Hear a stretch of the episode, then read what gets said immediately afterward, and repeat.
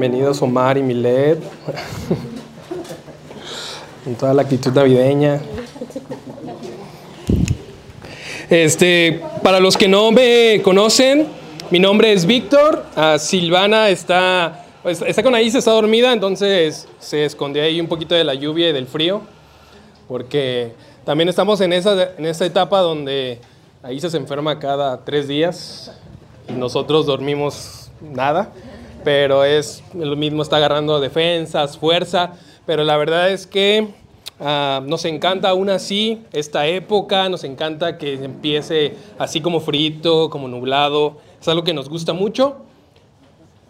El día de hoy yo tengo el honor de, compartirles algo, una reflexión que, queremos que tengamos ahorita aprovechando esta época navideñas, eh, lo que se viene, lo que se celebra, este sentimiento que empezamos a tener de de unidad, de amor, de paz, este, por las fechas. Entonces, la verdad, este, quisiera que tengamos la reflexión juntos, que ustedes puedan meditar ahí en su mente, en su corazón, lo que tal vez Dios quiera hablarse a su vida. Tal vez también cómo han pasado este año 2023. Espero que la verdad que, que a todos les haya ido bien. Y pues ya empezaron también el tiempo de las posadas, de las posadas navideñas. Este, si alguien quiere quiere que oremos para que tengan suerte de ganarse esa tele. No me he ganado nada. Bueno, no es cierto, me gané un, una USB en mi posada del trabajo. Literal. Antes, el, el que ganó antes de mí ganó un air fryer. Después pasé yo, gané una USB. Y el siguiente ganó unos AirPods. Y yo así que, ¿es en serio? ¿Por qué me tenía que dar USB a mí? Me hubiera ganado nada. Pero bueno, gracias Dios. Quiere mostrar la humildad. Pero bueno, vamos a orar antes de empezar, para empezar esa reflexión. Entonces, Señor, gracias por este día. Gracias Dios, porque, porque tú eres tan bueno, tus misericordias son nuevas cada mañana. Gracias porque podemos empezar este nuevo mes, diciembre. Gracias por este clima, por esta lluvia que tú nos has dado. Ah, gracias por esa fidelidad, ese amor que tú nos tienes. Te pedimos por cada uno de nosotros que estamos aquí el día de hoy, que aún así, por la lluvia, por el frío, aquí estamos juntos como comunidad que el día de hoy podamos recibir algo especial para nuestro corazón, para nuestra mente, para nuestra semana, para nuestra vida, para, para estas fechas. Te amamos Dios en el nombre de Jesús. Amén. Bueno chicos, entonces empezamos ya diciembre, empezamos cada vez más cerca de la Navidad. Como saben, eh, nos encanta esta fecha, nosotros la venimos celebrando desde hace dos meses. Este, ya ahorita ya podemos poner más, cada vez hemos puesto como más luces y más todo. Entonces es, nos encanta, la verdad es padrísimo. Aquí la cafetería también, así como la iglesia, intentamos poner un ambiente navideño. Si en la semana quieres venir, tenemos un, una bebida de temporada que es chocolate caliente con menta, con bombones, está buenísima, es un chocolate tabasqueño, entonces está riquísimo, pero el chiste es que se siente ya la temporada, se siente ya la época este, del año. Y no es tan común, ah, tal vez para lo que consideramos como la fe cristiana o, una iglesia cristiana, esto que se conoce como el adviento, es mucho más común tal vez para las iglesias católicas, esto que llamamos adviento. Ah, yo por lo menos en mi caminar en las iglesias cristianas, nunca me tocó algo como el adviento, pero realmente el día de hoy lo que yo quiero hacer es tomar algunas lecturas de este adviento que se tiene normalmente y reflexionar un poquito sobre ellas. El adviento al final de cuentas es, son estas semanas cercanas y que vienen a Navidad, donde se reflexiona sobre la venida del Señor, la venida del Salvador, la venida de Jesús Adviento, de hecho, exactamente significa esto, la venida, y donde reflexionamos, pensamos un poco acerca de esto, y también reflexionamos y pensamos acerca de su regreso. Entonces el Adviento al final son unas lecturas de la Biblia que están llevadas a la reflexión, a la meditación, al pensar sobre lo que significa que Jesús vino al mundo y lo que celebramos realmente en estas fechas.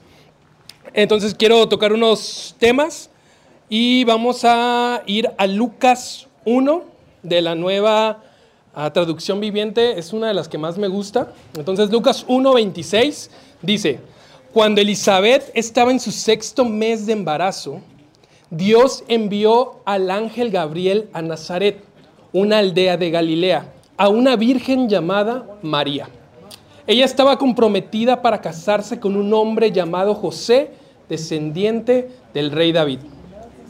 Gabriel se le apareció y dijo, saludos, mujer favorecida, el Señor está contigo. Confusa y perturbada, María trató de pensar lo que el ángel quería decir. No tengas miedo, María, le dijo el ángel, porque has hallado el favor de Dios concebirás y darás a luz a un hijo y le pondrás por nombre Jesús. Estamos entonces en el Evangelio de Lucas. Lucas nos está narrando una versión del nacimiento de Jesús, el nacimiento del Mesías. Podemos ver, como sabemos, hay cuatro evangelios dentro del canon bíblico y esos evangelios nos van narrando la historia, la vida, la muerte y la resurrección de Jesús.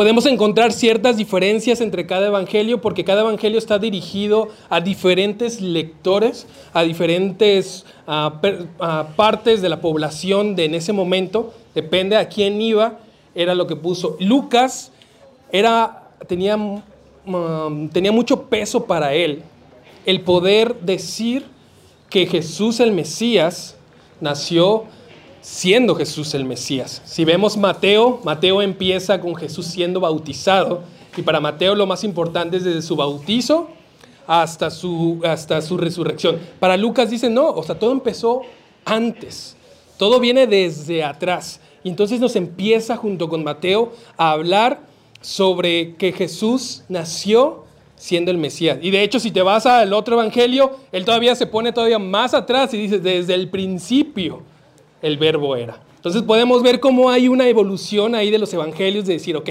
no fue desde solo su bautizo, fue desde su nacimiento y después no solo fue del nacimiento, fue desde siempre.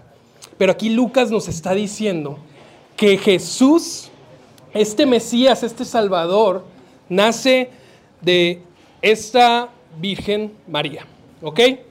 El día de hoy, el, título que le puse a, la plática de hoy, y solamente se los digo para que lo podamos estar reflexionando estos minutos, es el dolor de la bendición. Muchas veces nosotros no relacionamos o no nos es ah, coherente el que la bendición venga relacionada con la palabra dolor. Nosotros, para nosotros la bendición siempre es algo bueno, un éxtasis de, felicidad que tenemos. Entonces es difícil relacionar el dolor y la bendición, pero eso es lo que quiero que, que hablemos el día de hoy. Y en Lucas, una de las cosas que el ángel le dice a María, le dice, María, tú has sido favorecida por Dios.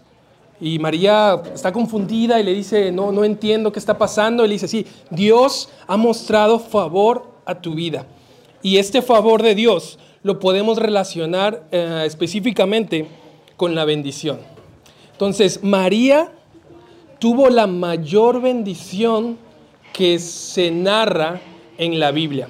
No hubo mayor bendición, no hubo, si se convirtió en la persona más bendecida de la historia de la Biblia, recibió la mayor bendición que cualquier ser humano iba a poder recibir, que era dar a luz al Mesías a Jesús, al Salvador de la humanidad, a quien moriría y, e, limpiaría nuestros pecados. Entonces, María, esta Virgen, recibe la mayor bendición de todas.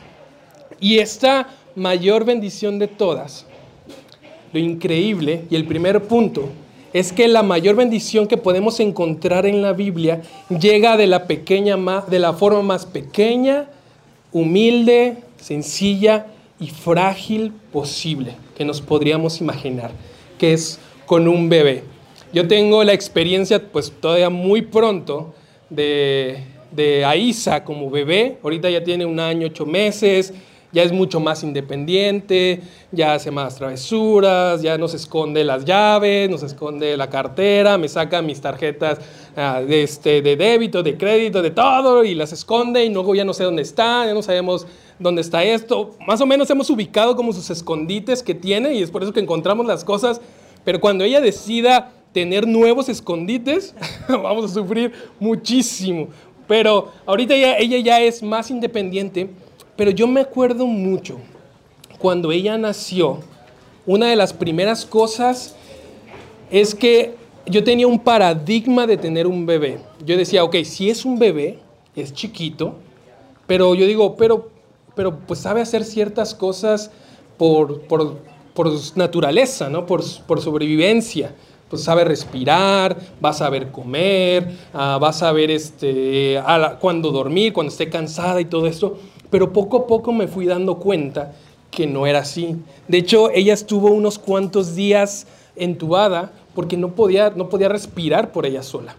Entonces para ella fue como un, wow, ah, o sea, algo que yo decía que era como tan natural, no estaba pasando Luego pasó el periodo de, tener que comer, de que, se alimentara.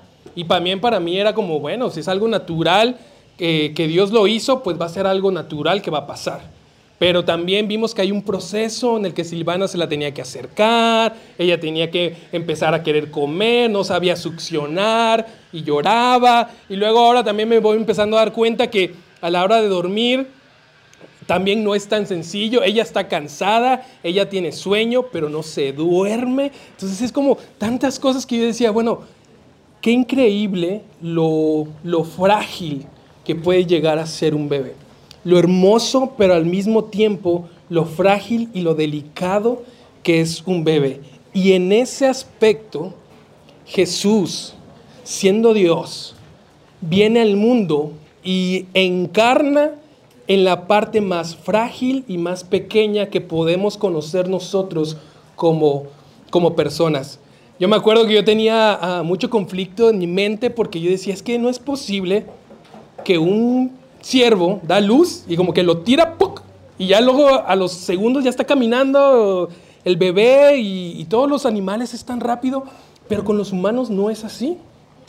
Requiere un tiempo de un proceso de fragilidad tan grande, tan fuerte. Y así fue como Jesús llegó a nosotros. Así fue como Jesús llegó a la tierra. Y una de las cosas que entonces yo reflexionaba es que la mayor bendición que Dios nos dio a la humanidad llegó de la manera más pequeña, más frágil y más humilde posible.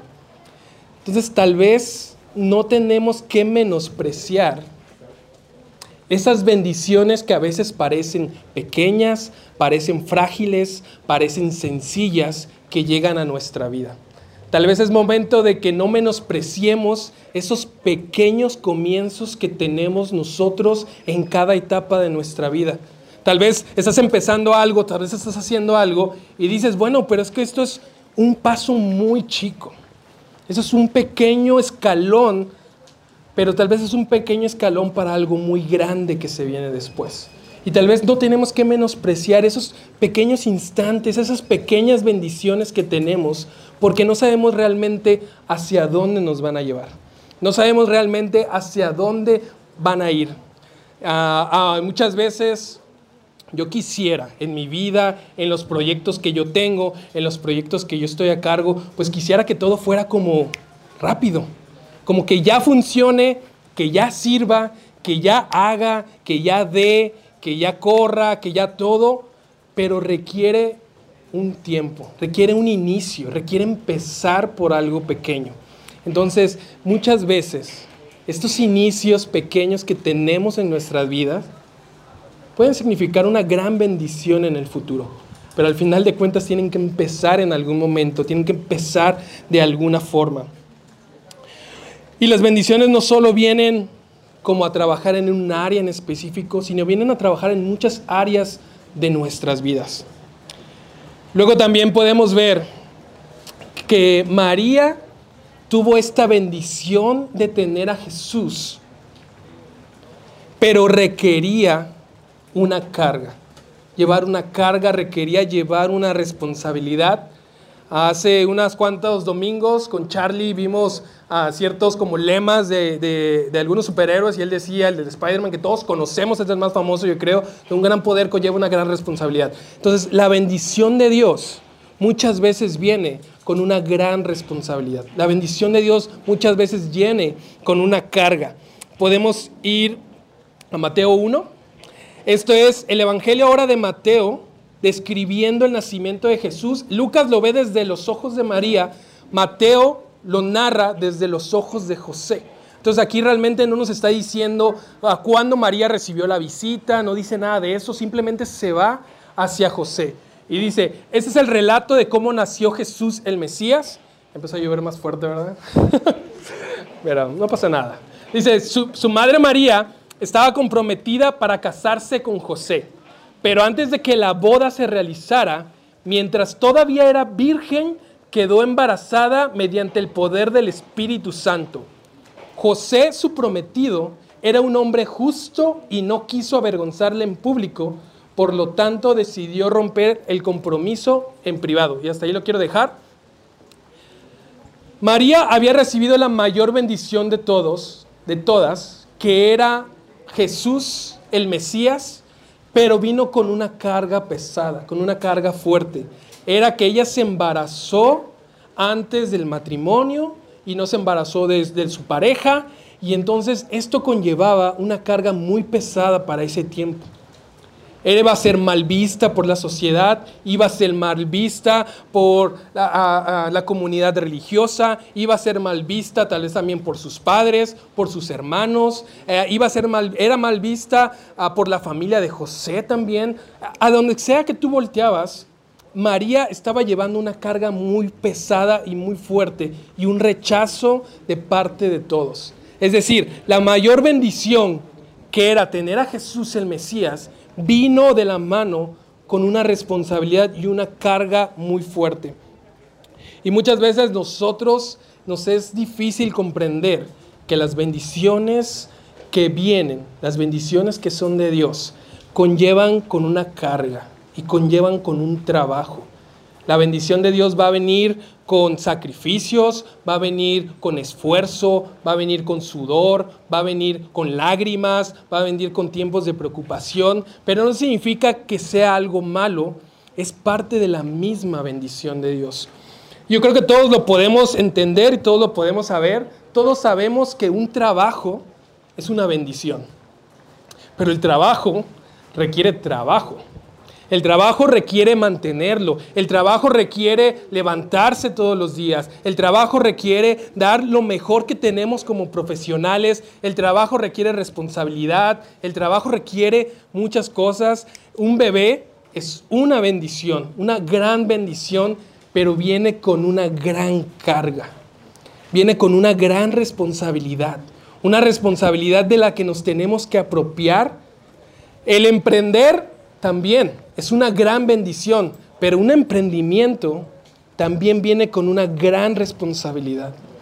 Todos quisiéramos que todo fuera bueno, pero necesitamos esfuerzo y el, la bendición muchas veces viene con ese dolor de la responsabilidad. Entonces muchas veces si tú tal vez te sientes cansado, tal vez si ahorita te sientes como desgastado, tal vez si te sientes podrías ponerte a pensar, tal vez estás trabajando en una bendición que tú tienes.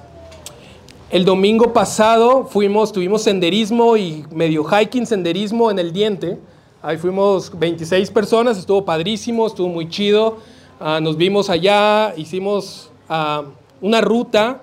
Se supone que era principiante, pero era como un principiante muy avanzado para mí. era como un principiante muy chido no un principiante Víctor, sino otro principiante. Y entonces, un principiante Michael Phelps, algo así. Entonces, subimos a, esta a este montaña y tuvimos un tiempo arriba ah, de reflexión, de meditación, de oración, de cantos, todos juntos como, como amigos. Pero para poder llegar a esa parte, tuvimos que subir, nos tuvimos que esforzar, nos tuvimos que cansar, nos tuvimos que caer pero lo bueno es que como íbamos entre amigos, íbamos en comunidad, cuando alguien se caía, todos corríamos a tomarle fotos y videos y, subirlo a redes sociales y antes de que se levante. Y ya. Pero eh, estábamos entre amigos, estábamos entre comunidad. Entonces, todo eso lo tuvimos que vivir para poder llegar a la cima. Muchas veces, para disfrutar de la bendición de Dios, tenemos que pasar por ese proceso. Pero yo creo firmemente que aún ese proceso de esfuerzo es parte de la misma bendición de Dios.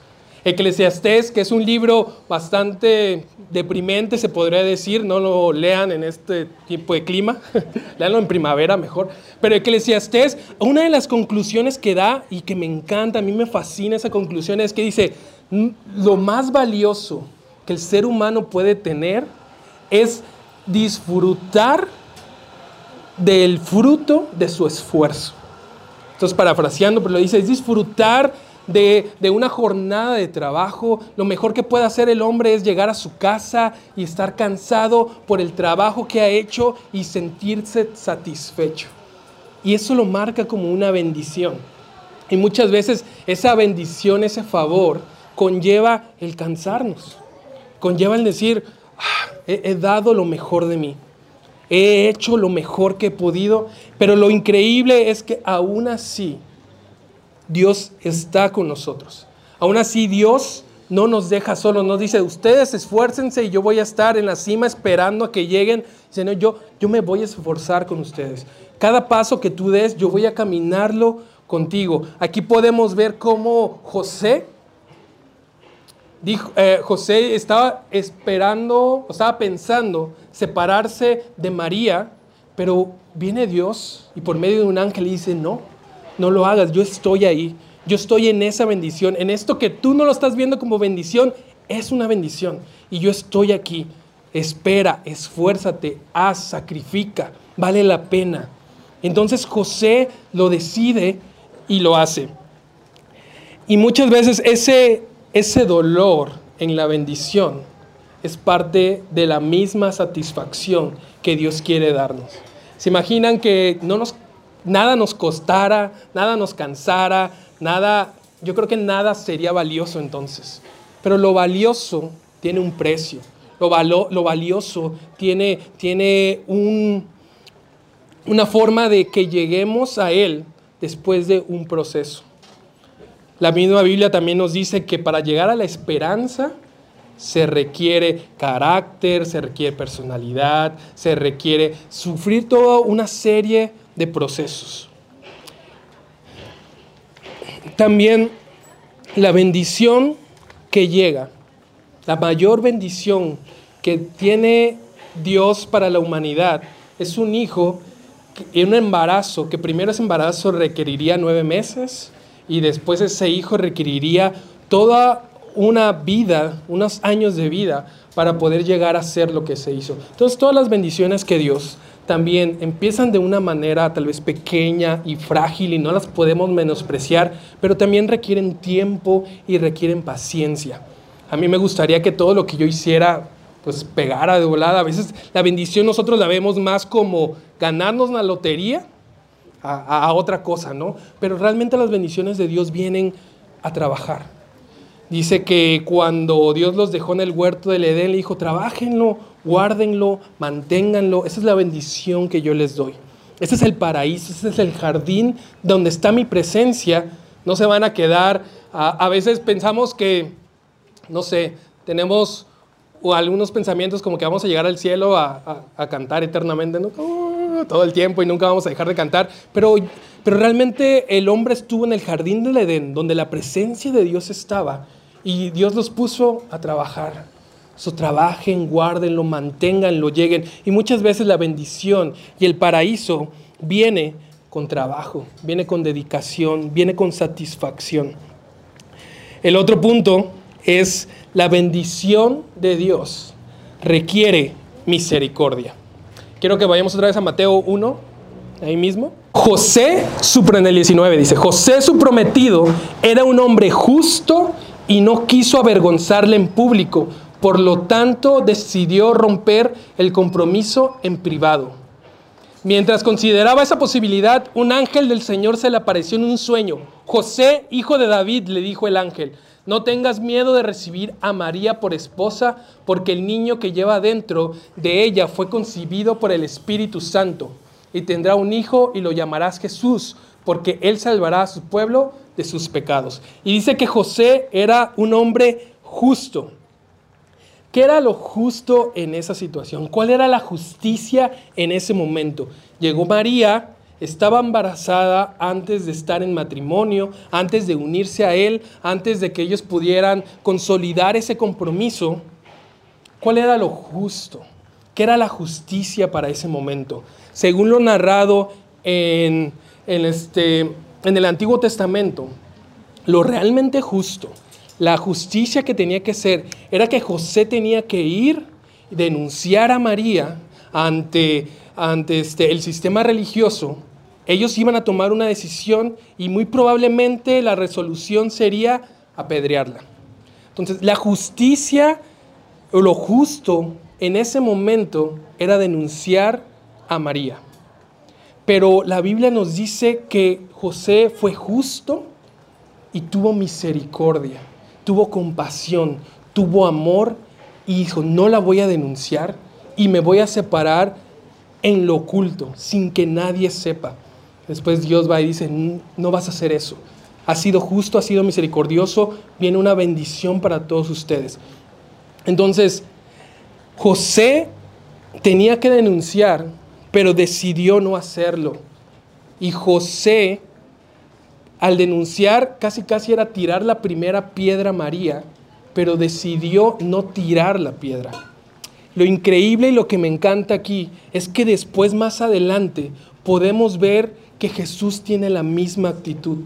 Le llevan a una mujer adúltera y, y Jesús dice, el que esté libre de pecado, que tire la primera piedra y Jesús decide no tirar la piedra. Aunque Jesús podía, aunque José podía, los dos decidieron no tirar la piedra y mostrar misericordia.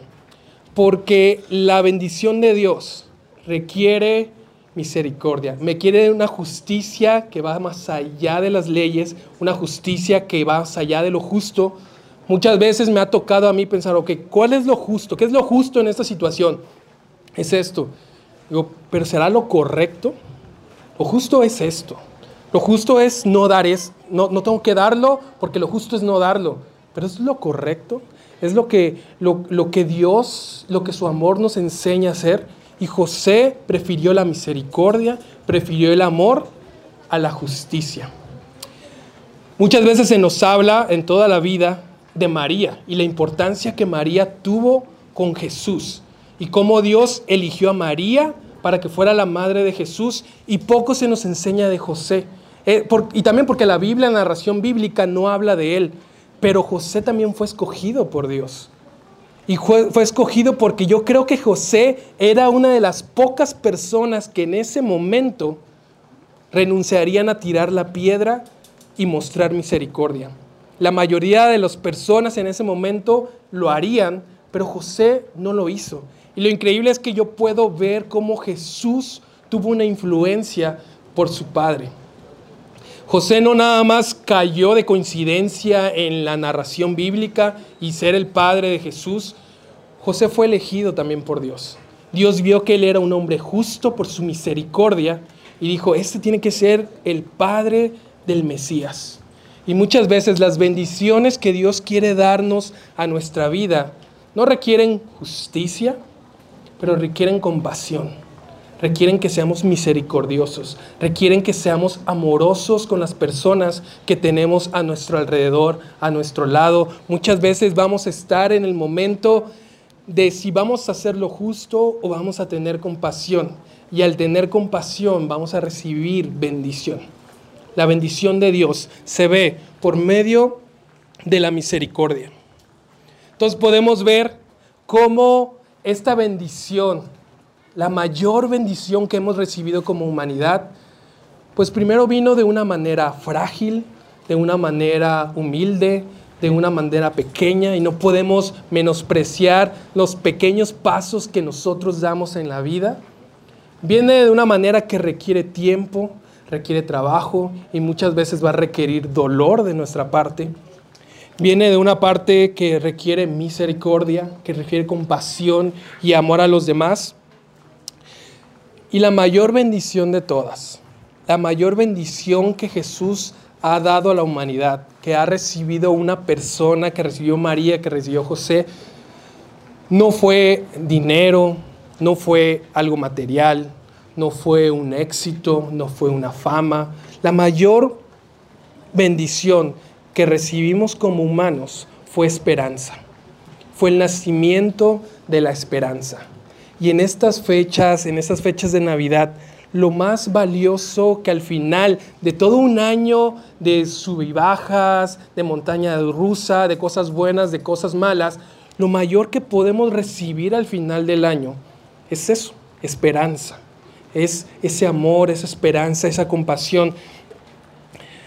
La mayor de Dios hacia nuestra vida es esa paz. Cuando Jesús estuvo aquí en la tierra, dijo, yo les voy a dejar el mejor regalo que puedan tener. No hay mayor regalo a este, no hay mejor regalo que este.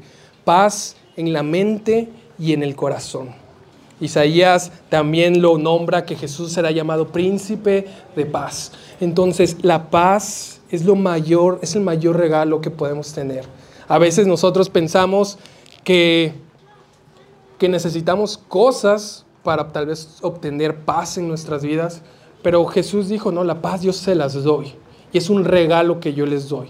Un regalo que no van a poder encontrar en el mundo. Un regalo que no van a poder encontrar en las cosas materiales, en las, en las metas tal vez superficiales, que no son malas, pero dice, pero la paz que yo doy sobrepasa todo entendimiento, sobrepasa todo lo que hemos visto, todo lo que hemos pasado, todo lo que nos ha dolido. Y es la mayor bendición que podemos tener. No sé si pueden ir pasando los músicos, ya voy a terminar. Y ahora nos toca a nosotros que hemos recibido ese regalo, que hemos recibido esa bendición, que hemos recibido esa paz, poder ser de amor y poder ser de paz para los demás.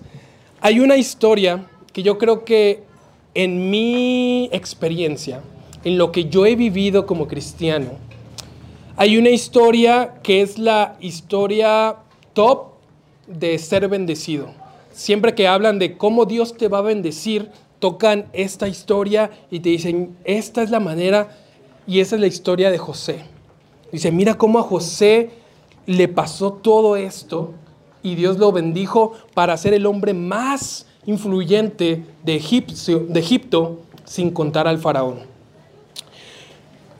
Y yo siempre recibí esa enseñanza, como entonces la bendición de Dios era así, era como hacia arriba, era como recibir y, tener cosas, tener influencia, tener dinero, tener materiales, pero me encantan las, casi las últimas palabras que José da en Génesis. Este, está la historia, él ya se reencontró con sus hermanos, ya, se, ya está con su familia nuevamente, su padre acaba de morir, su padre Jacob muere y sus hermanos empiezan a tener miedo una vez más dicen, rayos, ahora que mi padre murió, pues José se va a vengar. Y José va a querer acabar con nuestra vida. Y José tiene esta, esta frase que, que me gusta mucho en Génesis 50. Dice, pero José les respondió, no me tengan miedo. ¿Acaso soy Dios para castigarlos? Ustedes se propusieron hacerme mal, pero Dios dispuso todo para bien él me puso en este cargo para que yo pudiera salvar la vida de muchas personas. Y eso es lo que me encanta, que José se viene a dar cuenta que la mayor bendición de, que él recibió de Dios no era ser el más rico de Egipto, no era ser el más influyente, no era estar a la par del faraón, no era estar en un, en un lugar VIP con algunos cuantos. Dice, él, entiende que la mayor bendición de Dios, dice, Él me ha dado todo esto para que yo pueda salvar a los demás. Venía una hambruna muy grande al pueblo, venía una hambruna muy grande a toda la población. Dice, y Dios me bendijo para que yo pudiera ser de bendición para todos ellos. No era para llenar mi cuenta, no era para llenar mi bolsillo, no era para llenar mi cartera, mi orgullo, mi, ego. Dice, me bendijo para ser de bendición. Y José lo entiende de una manera impresionante, increíble, y tiene misericordia de sus hermanos y le dice, esto, esto no se trata solo de, nosotros, no se trata solo de lo que he pasado, de si soy víctima, si me ha ido mal, si me ha ido bien, si, no se trata de eso. La bendición de Dios viene para esparcirse a todos con los que nos rodeamos. Y es en estas fechas, en esta Navidad, en estas semanas de adviento que tenemos, podemos reflexionar acerca de eso. Cuánto Dios nos ha bendecido, cuánta paz tenemos en nuestra vida, cuánta esperanza. Y ahora nosotros podemos darla a los demás, podemos llevarla hacia los demás, podemos compartir un poco de esa paz, de esa esperanza, de ese amor que hemos recibido, de la mayor bendición que tenemos en nuestra vida. Muchas veces ya está con nosotros, ya está al lado y podemos compartirla con los demás. Entonces, no sé si gustan ponerse de pie. Vamos a, orar y vamos a tener unas canciones, la Santa Cena todos juntos. Si quieren pueden por un momento cerrar sus ojos. Tal vez en estos pequeños segundos, en estos pequeños minutos, podemos dejar de un lado todas las preocupaciones que tenemos, Tal vez podemos dejar de un lado lo que vamos a hacer más al rato, lo que vamos a comer, a dónde vamos a ir, los pendientes que dejamos en casa. Tal vez podemos quitarnos un poco de, todo eso que tenemos en nuestra mente y tal vez podemos empezar a, a pensar cómo Dios nos ha bendecido. ¿Cuál es esa mayor bendición que nos ha dado? podemos decir, queremos, yo quiero paz, yo quiero amor, yo quiero misericordia, yo quiero, quiero unidad. Y si tú en, en esta hora, eh, dentro de tu cabeza, dentro de tu corazón, estás pensando, yo, yo también quiero ese regalo que Dios ha, ha venido a traer al mundo. Tú puedes decir ahí mismo, en tu intimidad, contigo mismo, con Dios, Señor, ven a mi vida. Te recibo como mi Dios, como mi paz, como mi amor, como mi redención, como mi salvador. Señor, gracias por, por este domingo y por este diciembre que empezamos juntos, por ese amor que tú nos tienes. Te pido que cada una de las personas que estén aquí puedan recibir esa paz que solo tú puedes dar. Que ellos puedan comprender la misericordia que podemos dar, la compasión hacia los demás. Gracias Dios porque tus bendiciones son mayores y son buenas para nosotros. Te amamos en el nombre de Jesús. Amén.